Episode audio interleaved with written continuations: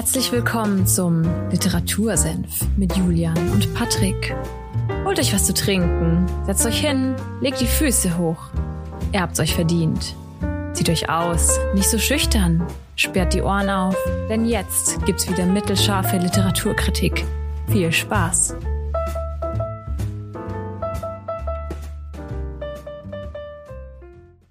Literatursenf. Was gibt's da zu lachen, Patrick? das weiß ich doch auch nicht. Jetzt habe ich dich unterbrochen. Ah. Literatursenf, Folge 112 am 10.07. Mein Name ist Julian und damit heiße ich den Patrick herzlich willkommen. Wieso hast du nicht gesagt, ich heiße nicht nur Julian, sondern euch auch herzlich willkommen? Du hattest die Chance, die Vorlage war da, du hättest es tun Haben wir können. das nicht, haben wir das nicht vor ein paar Folgen schon mal gemacht? Bestimmt auf jeden Fall. Also es ist, äh, ein, es ist ein immer gut ankommender Opener auf jeden Fall. Ach so, falls neue Leute zuhören, klar. dass die gleich denken, oh, was sind das für zwei Was, ja, da denken die gleich, dass die sind ja richtig, die sind ja richtig ulkig drauf. Nein. Aber ja, herzlich willkommen auch von mir. Äh, Schön, dass ihr wieder eingeschaltet habt zur Folge 112 schon, am 10.07.2022, um das Jahr nochmal gleich dazu zu sagen. Und ja, wir machen heute ein wirklich tolles Buch und ich muss den Julian gleich nochmal fragen, ob er das Buch überhaupt kennt. Und zwar, Julian, wir machen heute Dune, der Wüstenplanet, heißt das Ganze dann auf Deutsch. Auf Englisch heißt es einfach wirklich nur Dune. Von Frank Herbert. Kennst du dieses Buch? Mhm. Nee, kenne ich nicht. Ah. Kennst du den Film? Nö, Ah, verdammt. kenne ich auch nicht. Ich bin ungebildet. nee, also es, äh, vor dem Film muss ich ganz ehrlich sagen, hatte ich es auch nicht auf dem Schirm. Also es kam 2021, falls ihr den Film gesehen habt, die heute hier zuhören oder diese Folge hier irgendwann mal anhören, kam eine Neuverfilmung des Ganzen raus. Da gibt es schon eine Filmadaption von 1984, glaube ich.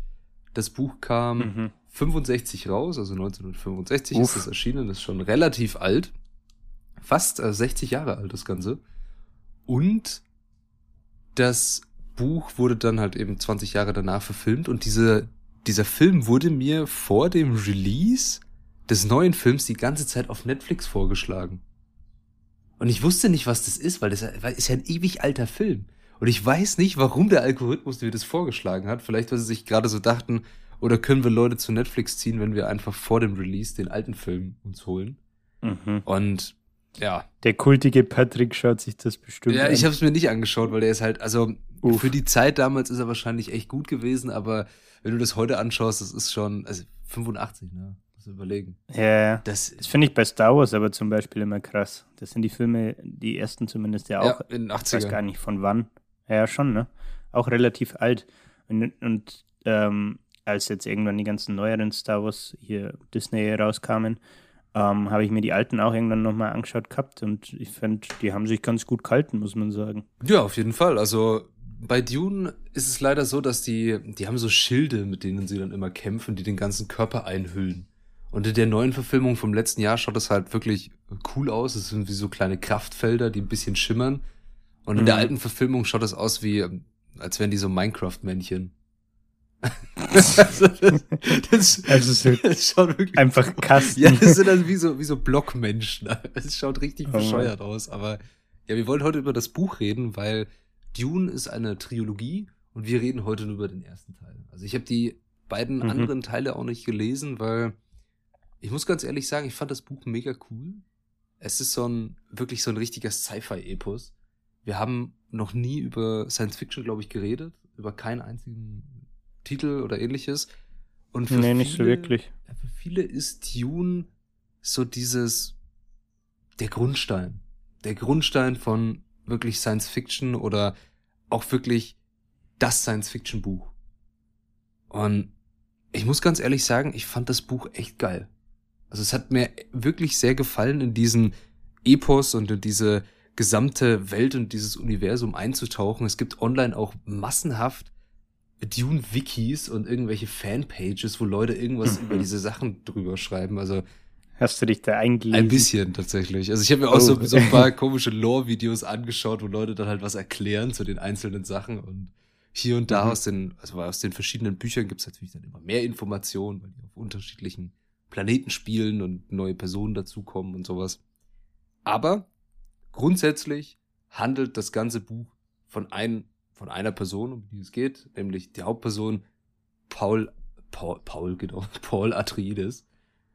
Und der ist nämlich. Sehr Grieche. Ja, er ist nicht Grieche, aber die Namen hören sich ein bisschen griechisch an. Also das, er ist der Sohn des Herrschers von dem Haus Atreides. Also es ist wirklich aufgebaut in diesem Buch Mhm. wie Game of Thrones. Es gibt große Häuser. Also wenn ihr Game of Thrones gelesen habt, geschaut habt, dann sieht man da sehr viele Parallelen, weil es fühlt sich ein bisschen an wie Mittelalter im Weltraum. Also wirklich, es ist Okay. echt so. Es gibt so einen, einen großen Gottkaiser quasi, den Padisha-Imperator, der herrscht über alle. Und dann gibt es ein paar große Häuser, die haben ganz viel Macht und Geld und Einfluss und äh, die bilden den Landrat. Das Ding heißt auch einfach Wow. so. Und das ist so, der, Mhm. so ein Gegenschluss gegen den Imperator. Und naja, der festigt seine Macht mit seiner riesengroßen Armee, die auf einem eigenen Gefängnisplaneten rangezüchtet wird. Das ist auch ziemlich verrückt alles, ein bisschen. Aber Mhm. ja, es ist wie Mittelalter im Weltraum. Was ist, was ist denn ein Gefängnisplanet? Ein Gefängnisplanet, da kommen alle hin, die irgendwas Böses gemacht haben. Auf den, der ganz gesamte Planet ist quasi das Gefängnis. Mhm. Also die Menschen haben die Planeten bereist, die, den Weltraum erkundet und ja, haben einen ganzen Planeten zum Gefängnis umgebaut. Und da trainiert aus, aus den Leuten, die da überleben, weil der Planet ist dafür bekannt, dass wenn du da in den Knast musst, du nicht so gute Überlebenschancen hast. Und die, die Mhm. überleben und gut trainieren, die kommen dann in die El- Elite-Armee des Imperators. Interesting. Also es ist wirklich sehr, sehr viele coole Sachen passieren in dem Dune-Universum. Und eine sehr interessante Sache, die wir vielleicht, bevor wir in die Geschichte einsteigen, vorher euch mitteilen müssten oder auch, was für dich ein interessanter Fakt ist, in dieser gesamten Galaxis gibt es keine künstliche Intelligenz. Es gibt keine Maschinen mehr. Also es gibt schon Maschinen wie Fahrzeuge oder ähnliches, aber es gibt keine ja, denkende Software mehr. Mhm. Weil die Menschen sich wie ein bisschen Terminator-like gegen die Maschinen aufgelehnt haben und in einem Dschihad, wie das Ganze heißt, also ein heiliger Krieg, haben sie Mhm. gegen die Maschinen rebelliert und dann haben sie in einem großen Buch, in dem sie einfach alle Religionen der Welt und des Universums zusammengefasst haben, niedergeschrieben, dass es niemals mehr eine Maschine nach dem Abbild des Menschen geben soll, also irgendeine künstliche Intelligenz und, oder ein Android. Ja, Wann kam das raus? 65? 65, ja. Und dann fragt man sich natürlich, Interessant. ja, sag mal, wie, wie sollen die dann zwischen den Planeten hin und her reisen, wenn sie keinen Plan haben, die richtigen Koordinaten zu berechnen? Machen die das dann alles selber im Kopf? Also machen die jetzt so Matheaufgaben im Kopf? Da wird der Weltatlas rausgeholt. Und tatsächlich beschränken die sich in dem Dune-Universum darauf, Leute so auszubilden, dass sie wie denkende Maschinen sind. Also es gibt dann Menschen, die nennen sich Mentaten, denen ihre Aufgabe ist, komplexe Berechnungen durchzuführen.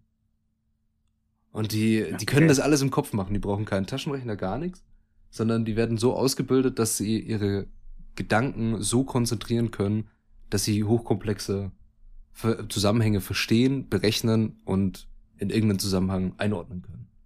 Sehr interessant, wie sich äh, Wie viel Gigabyte RAM haben die dann? unendlich das Gehirn. So, jetzt kommt diese, diese Ja, es- Werbung so, was passiert, wenn wir 100% unseres Gehirns äh, nutzen. Naja, aber Ja. Frank Herbert hat sich da schon sehr interessante Sachen überlegt, aber dann gibt's natürlich noch das Problem, okay, ich will vom Planet zu Planet, möglichst schnell, aber irgendwie kriege ich das ja nicht hin mit einem ganz normalen Automotor zum Beispiel.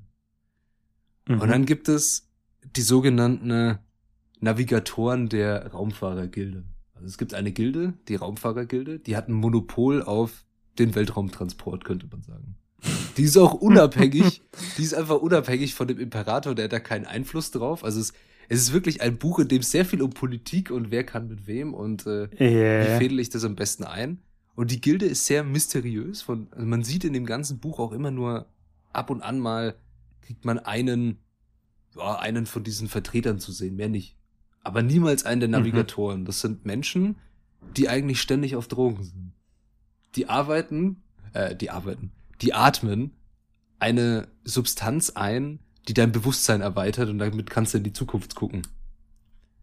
Und durch diese Substanz Hä? Okay. können sie dann die richtigen Wege durch den Weltraum und durch die Quantenebene finden, ne, um die Schiffe sicher zu navigieren.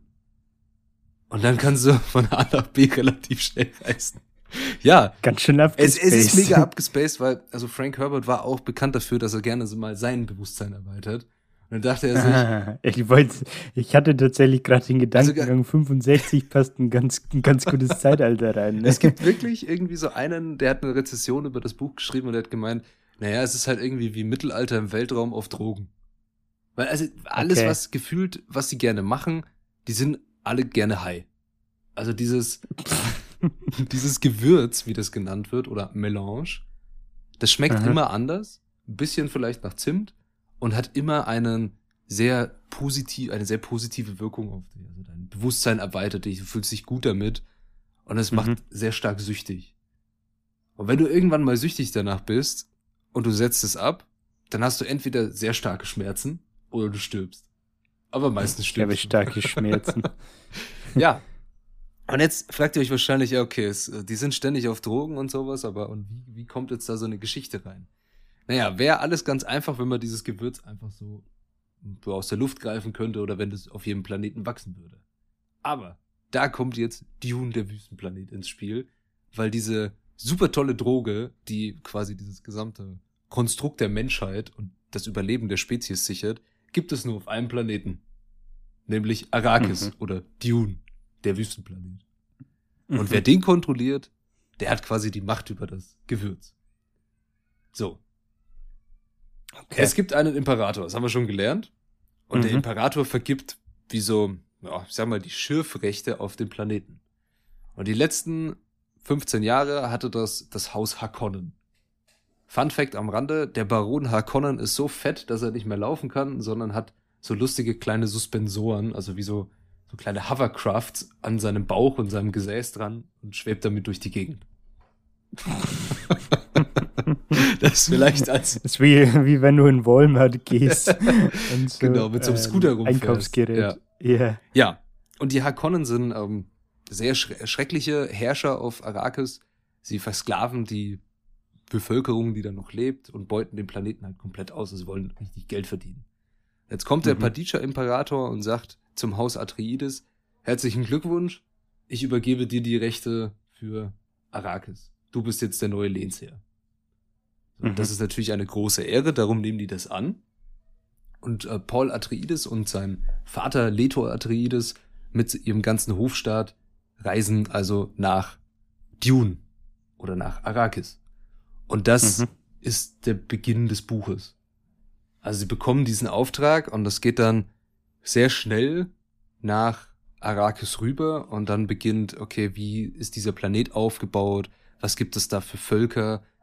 Und ihr merkt schon, mit den Infos, die jetzt auch ganz am Anfang, du merkst es auch schon, es gibt unzählig viele Informationen in diesem Buch. Es ist Mhm. keine schnell fortlaufende Geschichte, sondern es wird sehr, sehr viel erklärt. Es gibt immer wieder Zwischeneinschübe vor jedem Kapitel aus anderen Büchern des Universums, wo irgendwelche Geschichten vorgelesen werden. Also du erhältst ständig irgendwelche Informationen über dieses ganze Universum und wirst eigentlich das auch verstehen und bekommst es auch super cool dargestellt. Also Mhm. Frank Mhm. Herbert schafft es da wirklich eine gesamte Welt aufzubauen oder ein gesamtes Universum. Wie ja, bei den Star Wars Filmen auch. Da, die sind ja nicht auf einer Buchvorlage, aber ich muss sagen, es war das erste Science-Fiction-Buch, was ich gelesen habe und ich fand es super. Also ich fand es mega spannend. Ich habe also ständig auch meine Freundin genervt, dass ich irgendwelche komischen Wörter daraus zitiert habe.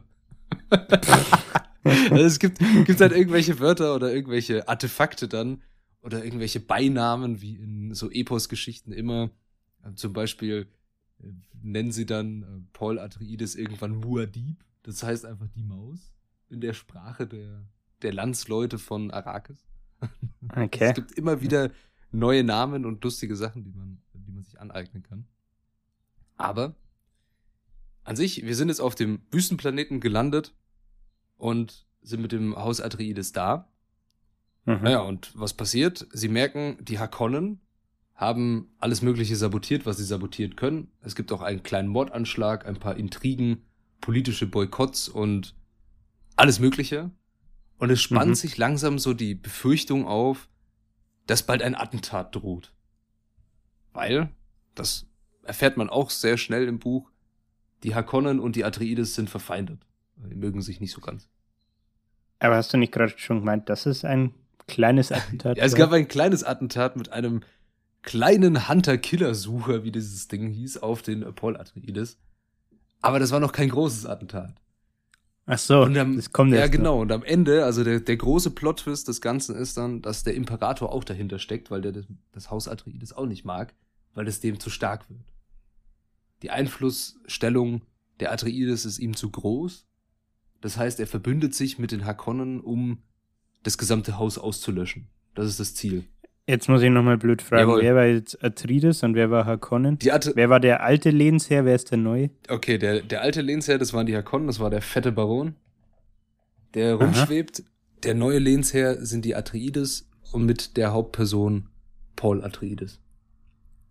Und der Imperator mag die Atreides nicht. Genau. Der ist übrigens. Hast du nicht gesagt, Ja. hast du nicht gesagt, er ist derjenige, der das, das Recht vergibt für den Dune-Planeten? ja. Aber wann ist ein, Hä? Julian, wann ist ein Geschenk kein Geschenk? Bam, bam, bam. Ein geschenkten Gaul schaut man nicht ins Maul. Richtig.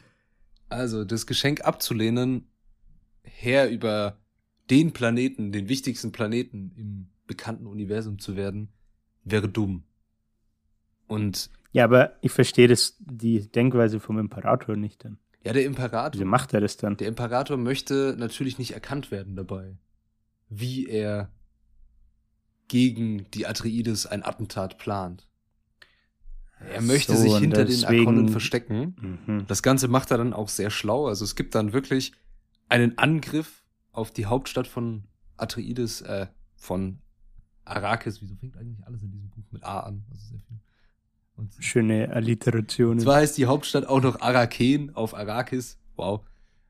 Stabil. Und auf diese Stadt gibt es dann einen Angriff von vermeintlich von den Harkonnen, aber unter deren Armee befinden sich auch Soldaten des Imperators, die haben sich einfach die Uniform der Harkonnen angezogen, damit sie niemand erkennt. Ja, so. und das Ganze klappt auch nur, da sich jemand in den engsten Reihen oder im engsten Vertrautenkreis der Atreides zum Verräter gemacht hat und die feindlichen Soldaten hineinlässt. Ja, und dann passiert das Ganze sehr, sehr schnell. In die Stadt oder wo? Genau, in die Stadt und in die Gemächer des Herzogs. Mhm. Der Herzog wird gefangen genommen, der Herzog Atreides. Sein Sohn kann fliehen, also die Hauptperson des Buches kann fliehen. Und dann beginnt das ganze Leben in der Wüste.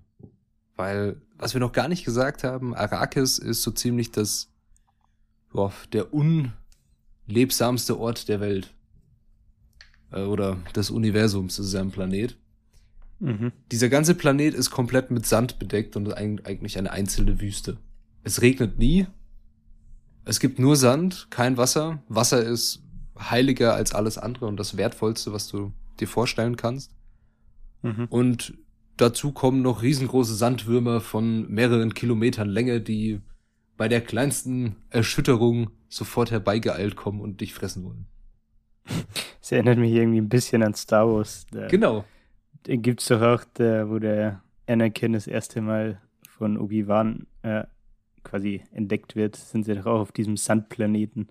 Das hört sich alles sehr, sehr ähnlich an. Ja, muss auch sagen, dass wahrscheinlich Star Wars und auch andere Sci-Fi-Eposse wie Star Trek sehr von Dune inspiriert wurden. Vor allem von dem, Okay. ja, von allgemein von, wie du gerade schon gesagt hast, von den Planeten, ähm, von, oder wie die Planeten aufgebaut sind, was es da für Lebewesen gibt, wie vielleicht auch die Sprachen aufgebaut sind. Aber ja, im, in Dune geht es da wirklich einfach nur, es gibt einen riesen Planet, der ist voller Sand und es gibt riesengroße Würmer. Und diese Würmer sind verdammt gefährlich. Mhm. Und eine Fraktion, die haben wir noch gar nicht erwähnt von diesem Buch, das sind die Fremen. Die Fremen sind die Eingeborenen von Arrakis. Und auf Arrakis, wir haben es gehört, es gibt nur riesengroße Würmer, ja, und ein paar Fremen. Und die Mhm. leben in dieser unwirklichen Welt und haben es irgendwie geschafft, eine Zivilisation aufzubauen. Die leben in Höhlen, haben einen sehr strikten Kult, also sehr strikte Regeln und Rituale und Verhaltensweisen. Wasser ist natürlich das Wichtigste. Wenn jemand stirbt, Mhm. wird er auch nicht einfach vergraben oder ähnliches, sondern sein Wasser wird für alle gespendet. Und was das Wasser, sein Wasser ist, das können wir uns alle denken. Und sie tragen sogenannte, das fand ich sehr in interessant. Also in dem Buch ist sehr viel ausgeklügelt. Es bleibt wirklich nicht oft irgendwie eine Frage offen, wie funktioniert das jetzt, weil du denkst, okay, wie überleben die bitte in dieser Hitze und in diesem, ja, auf diesem Sandplaneten, wo es kein Wasser gibt. Die tragen Destillanzüge. Das sind Anzüge, die deinen gesamten Körper bedecken und die gesamte Mhm. Flüssigkeit, die du ausscheidest über Schweiß, Urin oder Speichel, wieder umwandeln in Wasser, das du trinken kannst. Hä? Okay. Ja, und dadurch, also wie das Ganze funktioniert, wird natürlich nicht erklärt. Ich glaube, das wäre, da würde sich auch jeder über dieses Patent freuen, wenn es das wirklich geben würde. Aber es gibt diese Technologie und was sie machen ist, naja, sie bewegen sich auch meistens nur nachts. Tagsüber haben sie so eine Art Sandzelte unterhalb des Sandes, dass sie nicht von der Sonne verbrannt werden. mhm. Und ja, eigentlich verlieren die pro Tag nur einen Fingerhut Wasser. Durch diese Destillanzüge. Ansonsten würdest du ja sofort dehydrieren, weil du komplett alles ausschwitzt wieder. Mhm. Ja, jetzt haben wir schon gehört, der Paul Flü Flü äh, flieht. Ich bin auch mega durch heute, glaube ich. Ja. Er flieht vor dem Attentat und ist dann in der Wüste. Was wir noch gar nicht erwähnt haben, was ich noch gar nicht erwähnt habe, der Paul, der hat eine wunderbare Eigenschaft, nämlich er ist auch sehr, oh, man könnte fast sagen, magisch begabt. Also er ist begabt, in die Zukunft zu gucken. Mhm. Seine, seine Gedanken wandern sehr stark in, auf irgendwelchen Wegen in der Zukunft. Und wie wir vorhin schon erfahren haben, wird das Ganze ja sehr schnell mit dem Gewürz komplett ins Unermessliche getrieben. Also das erste Mal, wo Ja. er diese Droge nimmt, dann dreht er auch völlig am Rad und äh, wird erstmal ohnmächtig. Und das ist auch das Problem, finde ich, beim, beim Film. Wenn du den Film anschaust, da passiert ein Haufen Zeug. Also gefühlt der, in so einem Erklärvideo hat einer das so zusammengefasst, my man Paul is tripping balls and nobody knows why. ja, also er hat ständig irgendwelche komischen Vorstellungen und Eingebungen und Halluzinationen und keiner weiß halt so recht warum. Weil im Film kannst du es nicht erklären durch Gedanken oder durch Einschübe. Im Ja. Buch kannst du das sehr gut erklären, was da gerade passiert, aber im Film hast du dann halt auf einmal eine Vision und du sitzt da im Kino und denkst dir, aha. Und der Charakter schaut in dem, im Film dann halt auch so aus, so, aha, okay, cool. Und jetzt? Ja. Okay. Wir haben eine große Fraktion in dem Universum von Dune vergessen. Und du merkst, es gibt viel zu viele Informationen, um über dieses Buch zu reden. Und jetzt kommt noch einer dazu, nämlich so eine Art Hexenkult von sehr, ja, interessant agierenden Frauen. Interessant ist, glaube ich, ein gutes Wort dafür, weil es ist wirklich wie so eine, ja, so ein religiöser Kult, der Frauen dazu ausbildet, perfekte Ratgeberinnen zu sein, wie sie sich selber nennen, für Herrscher. Also jeder Herrscher der großen Häuser hat eine von diesen Frauen, die nennen sich selber Bene Gesserit. Mhm. Und was sie können, ist, sie können wirklich tatsächlich, also ein paar von denen können in die Zukunft schauen oder Visionen haben. Dann können sie unter anderem ihr gesamten, das ist ja auch ein sehr interessanter Fakt, sie können ihren gesamten Verdauungstrakt steuern, also ihren gesamten Körper. Bis hin Mhm. zu ihrem, ja, zu ihrem Geburtsapparat, wie das im Buch genannt wird dann. Also sie können auch wirklich steuern, ob sie ein Kind gebären und welches Geschlecht dieses Kind haben wird. Und natürlich denkt man sich so, okay, was, was ha- haben die irgend, führen die irgendwas im Schilde? Und ja, sie suchen den Anführer. Den einen, der prophezeit wird. Den Messias. den Messias quasi. quasi. Und zwar den Quisak Zadarak heißt er.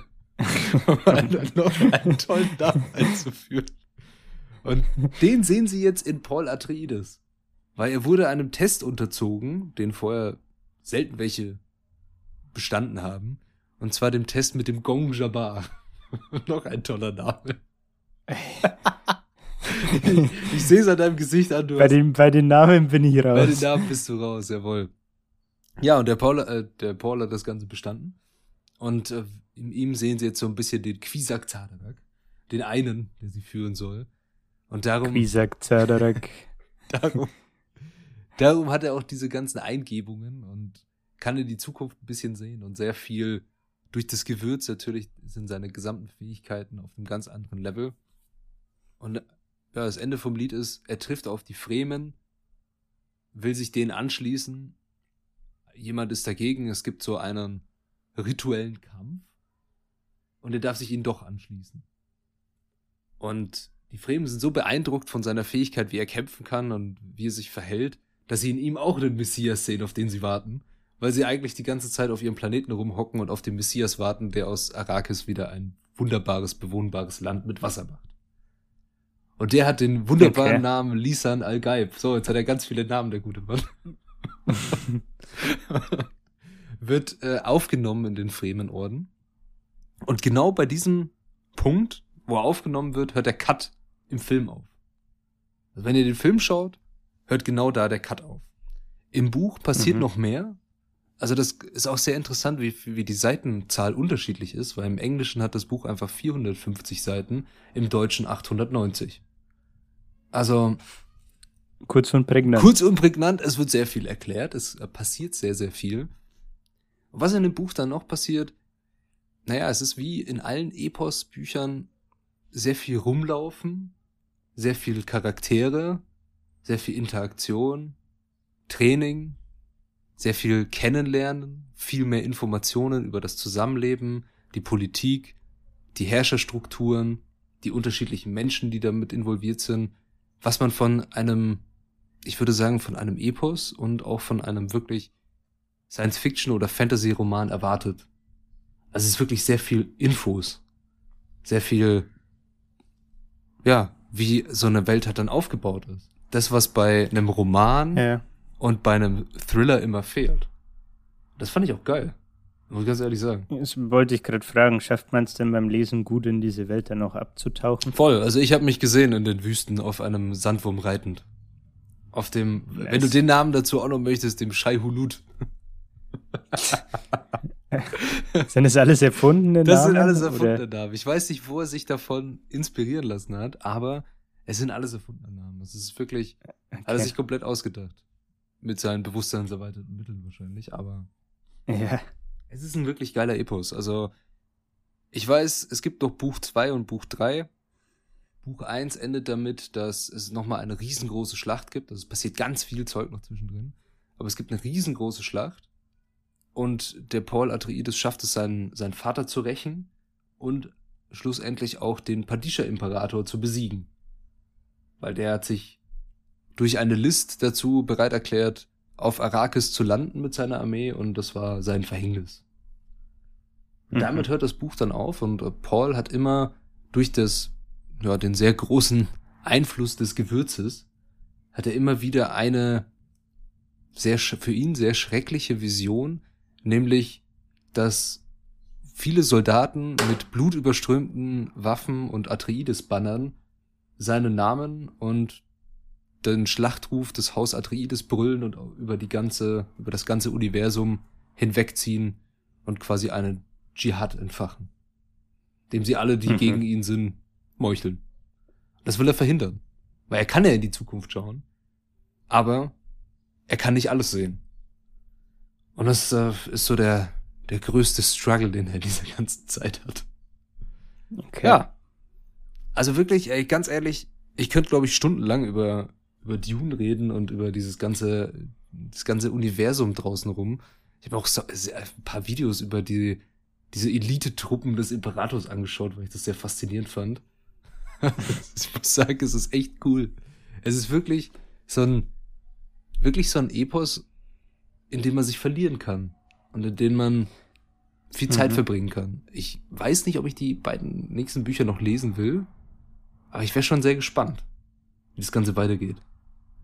Ist es denn wie bei Star Wars oder ja, oder Marvel vielleicht auch so, dass man auch Merch und so Sachen Merch? hat zu diesem Epos? Boah, das weiß ich also, gar nicht. dass da, weißt du, was ich meine? Dass, oder vielleicht das Merch jetzt zu spezielles Beispiel, aber dass man so einen richtigen Fankult dahinter Voll, hat. auf jeden Fall. Also es gibt viele Fans von Dune, die sagen, Dune ist das, das Sci- Science-Fiction-Buch.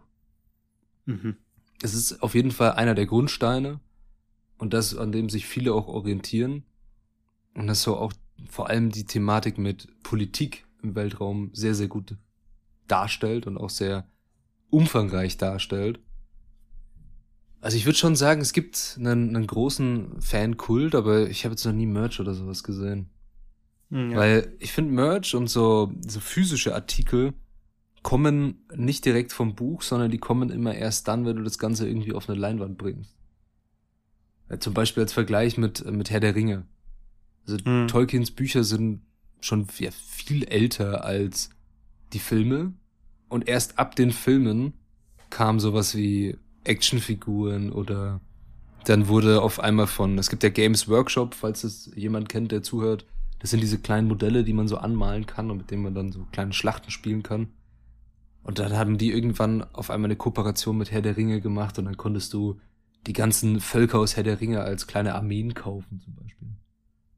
Und seitdem das aber erst auf einer Leinwand war. Vorher bei den Büchern war es halt, okay, geil, irgendwelche Fantasy-Freunde haben, fanden das Buch toll.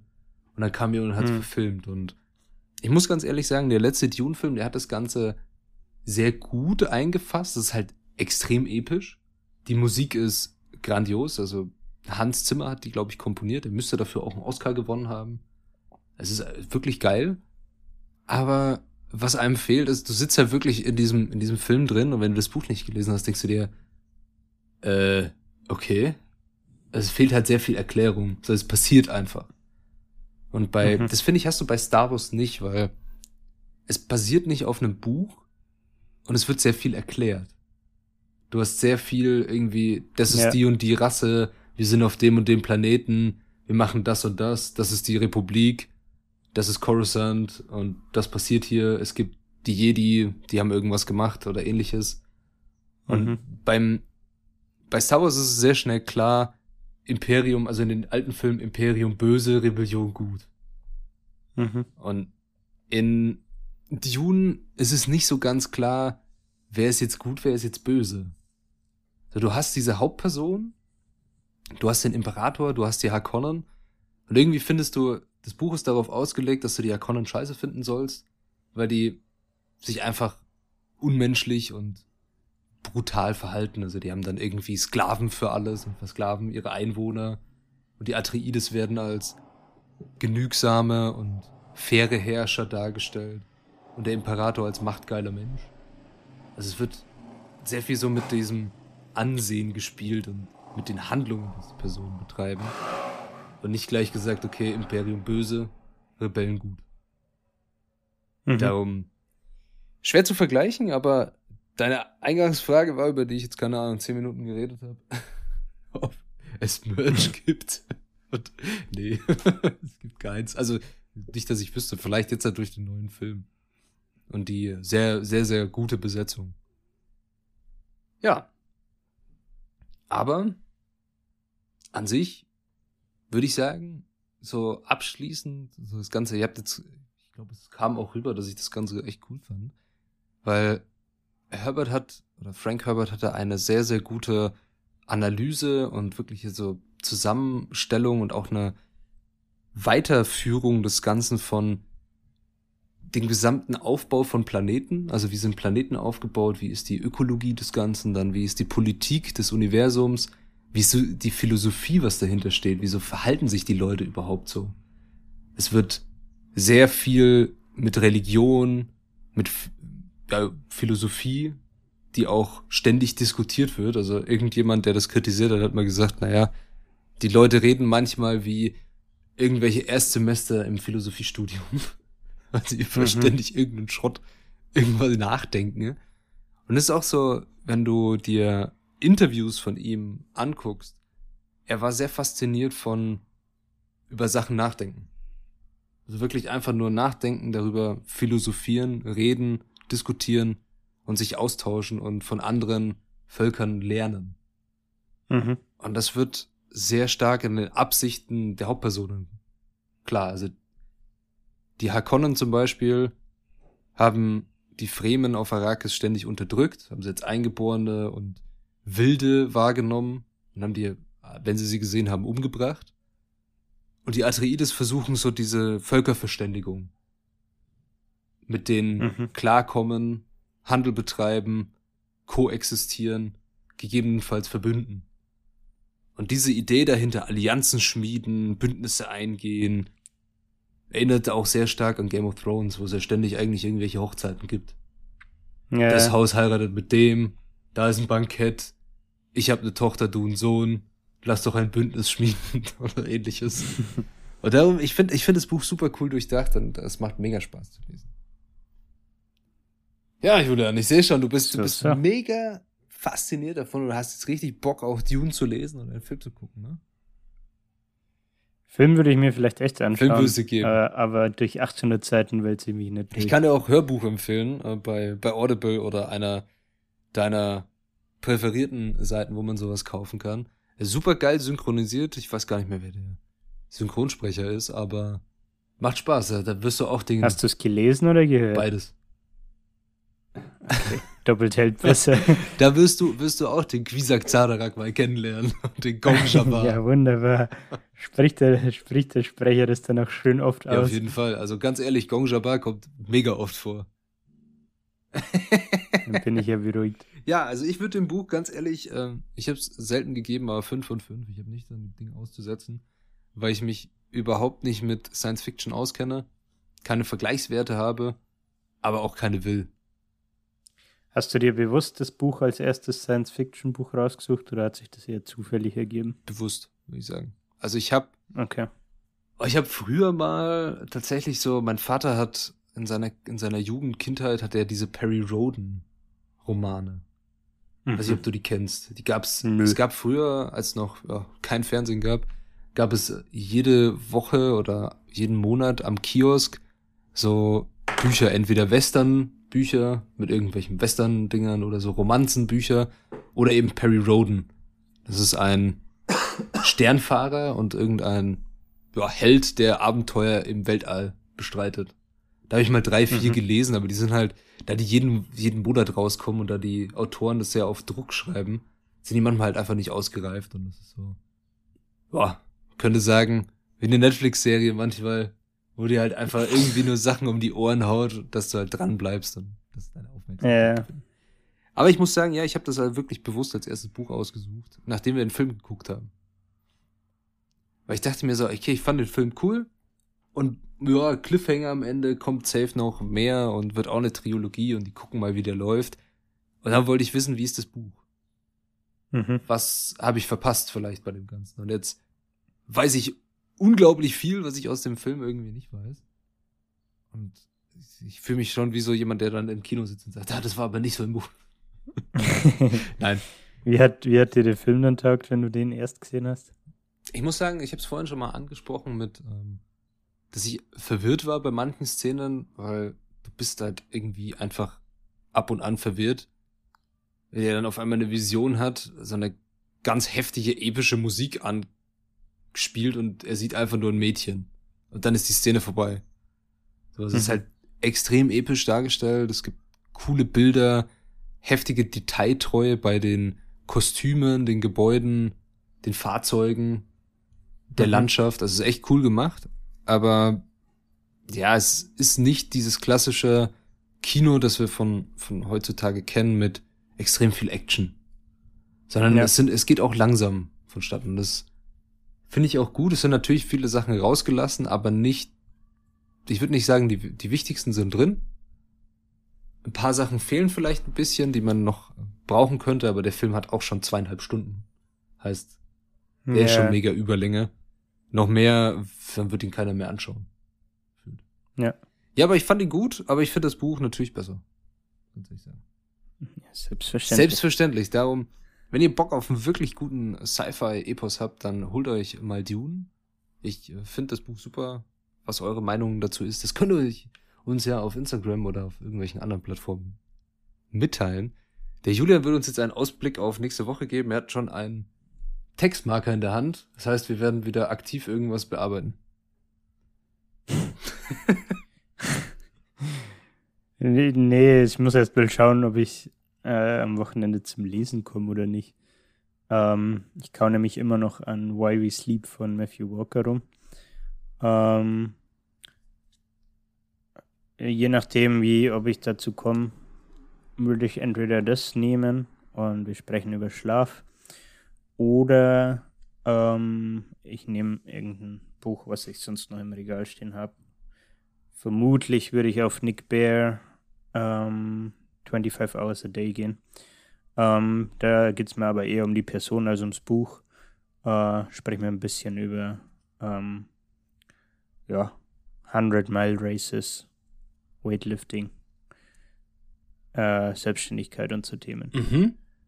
Aber ich, also mich würde sehr Why We Sleep interessieren. Also wenn du zum Lesen kommst und nicht deswegen einschläfst, weil das Buch so gut ist.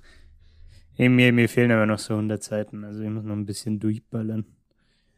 Aber bisher, es ist halt, finde ich, bei dem Buch einerseits sehr, sehr interessant, was da inhaltlich so drin steht. Andererseits auch ein bisschen ernüchternd, weil man dann merkt so, oh, vielleicht sollte ich mal mehr, mehr Fokus auf meinen Schlaf legen und nicht so auf den Kauf nehmen, dass ich mal nur sechs Stunden oder so penne. Und ja, aber es ist mega interessant. Man versteht so ein bisschen ähm, eigentlich alle Themen rund um Schlaf. Es geht um Träumen, äh, da bin ich gerade. Es geht um die verschiedenen Schlafphasen. Äh, es geht darum, wieso man überhaupt schläft. Ähm, es gibt, geht um Schlafkrankheiten. Äh, es geht um Sleeping Pills, also ähm, ich sag mal Medikamente, die man nimmt, wenn man vielleicht nicht schlafen kann. Äh, lauter so Themen und das ist tatsächlich sehr, sehr interessant. Wieso schlafen wir überhaupt? Ähm, wie, wieso gibt es das aus evolutionären Gründen? Und ich muss sagen, ist ein bisschen trocken, ähm, weil es halt sehr schon wissenschaftlich ist, aber es ist halt mega interessant. Ähm, aber deswegen lese ich so langsam, weil, weil du viel Infos verarbeiten musst. Und ja, genau. Ja, ich bin äh, sehr gespannt, was es nächste Woche dann wird. Also es wird eine Überraschung. So to say. So to say, ja, in diesem Sinne. Vielen Dank, dass ihr heute bei dieser Science-Fiction-Folge in ein anderes Universum eingeschaltet habt. Und ich hoffe, ihr seid jetzt nicht eingeschlafen, weil über Schlaf sprechen wir nächste Woche. danke für den Dad danke für den, danke für den Augenroller, ey. Darum, ich wünsche euch noch einen schönen Tag, wo immer ihr uns auch gerade hört verbleibe mit den besten Grüßen zum Julian, der wird jetzt bestimmt auch Werbung machen. Ciao. Oh, da muss, äh, muss der Werbeschulz nochmal aktiviert werden.